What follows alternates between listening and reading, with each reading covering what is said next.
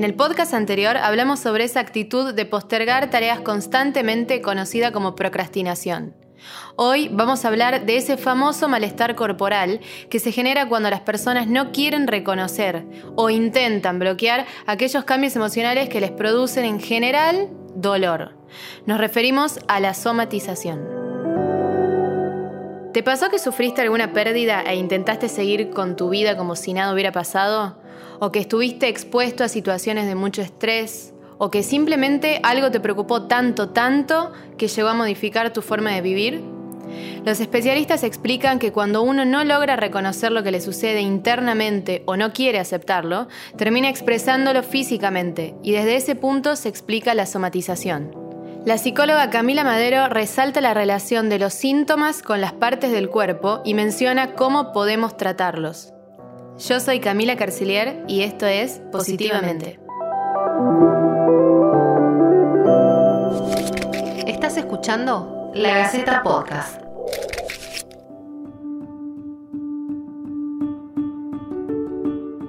Bueno, Cami, ¿de qué hablamos cuando hablamos de somatización? Bueno, somatización se refiere a un conjunto de síntomas físicos que cuando se hace un chequeo médico no se encuentra ninguna causa orgánica que los produzca. Entonces se los asocia a un estado emocional.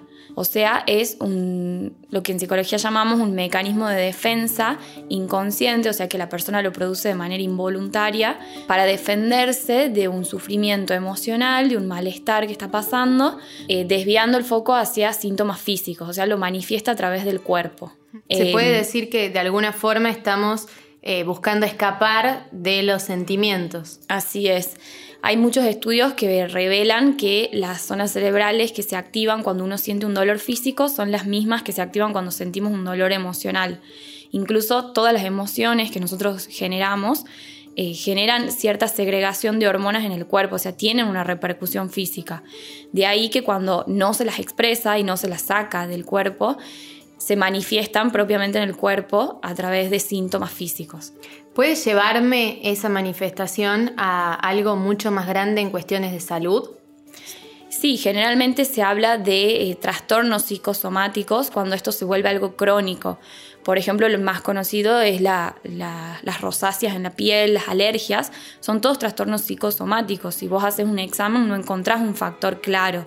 Simplemente es una cuestión emocional, pero que se vuelve algo habitual en la vida de la persona. Entonces, ante cada situación de estrés o malestar o angustia, siempre reacciona el cuerpo de la misma manera. Además de la, de la rosácea, ¿cuáles son los síntomas físicos o las manifestaciones físicas más comunes? Bueno, eh, están muy asociadas al tipo de sufrimiento que uno va transitando. Em, por ejemplo, en el caso de la tristeza, los síntomas más comunes es el dolor en el cuerpo, ese malestar general que uno siente, la afonía, el no poder hablar, que explicita muy bien, digamos, simboliza muy bien lo que es la somatización, no poder decir lo que me pasa, me come las palabras. Eh, bueno, la ansiedad, con las famosas crisis de ansiedad, el dolor en el pecho, la presión en el pecho, el malestar más gastrointestinal. Y bueno, el enojo o, el estrés también, em, con dolores de cabeza, dolor de cuerpo. El estrés es, generalmente son preocupaciones por cualquier tipo, pero preocupaciones al fin.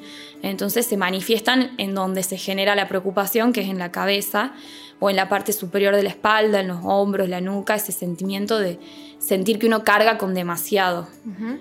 Básicamente si bien seguramente es difícil, por eso muchas personas somatizan, eh, estamos hablando de reconocer las emociones, conocerse uno para poder resolver ¿no? este problema y no terminar somatizando físicamente algo emocional. Exacto. La idea es poder prevenir para no llegar a esos niveles donde el cuerpo termina hablando lo que no decimos con palabras.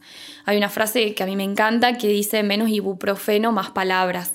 Eh, cuando nos duele algo, lo más fácil es buscar un remedio o una pastilla que nos, calme el dolor, pero al ser una causa emocional o, interna, el malestar va a volver a aparecer, porque en realidad no estamos enfocándonos en lo que lo produce. Entonces aminora el dolor físico, pero si yo no resuelvo lo que me pasa internamente, es algo que va a volver a aparecer. Cami, por último, ¿podemos dar algunos tips para conectar con el cuerpo, eh, reconocer esas emociones y evitar llegar a este punto? Sí, lo fundamental, eh, bueno, es como un autoconocimiento, ¿no?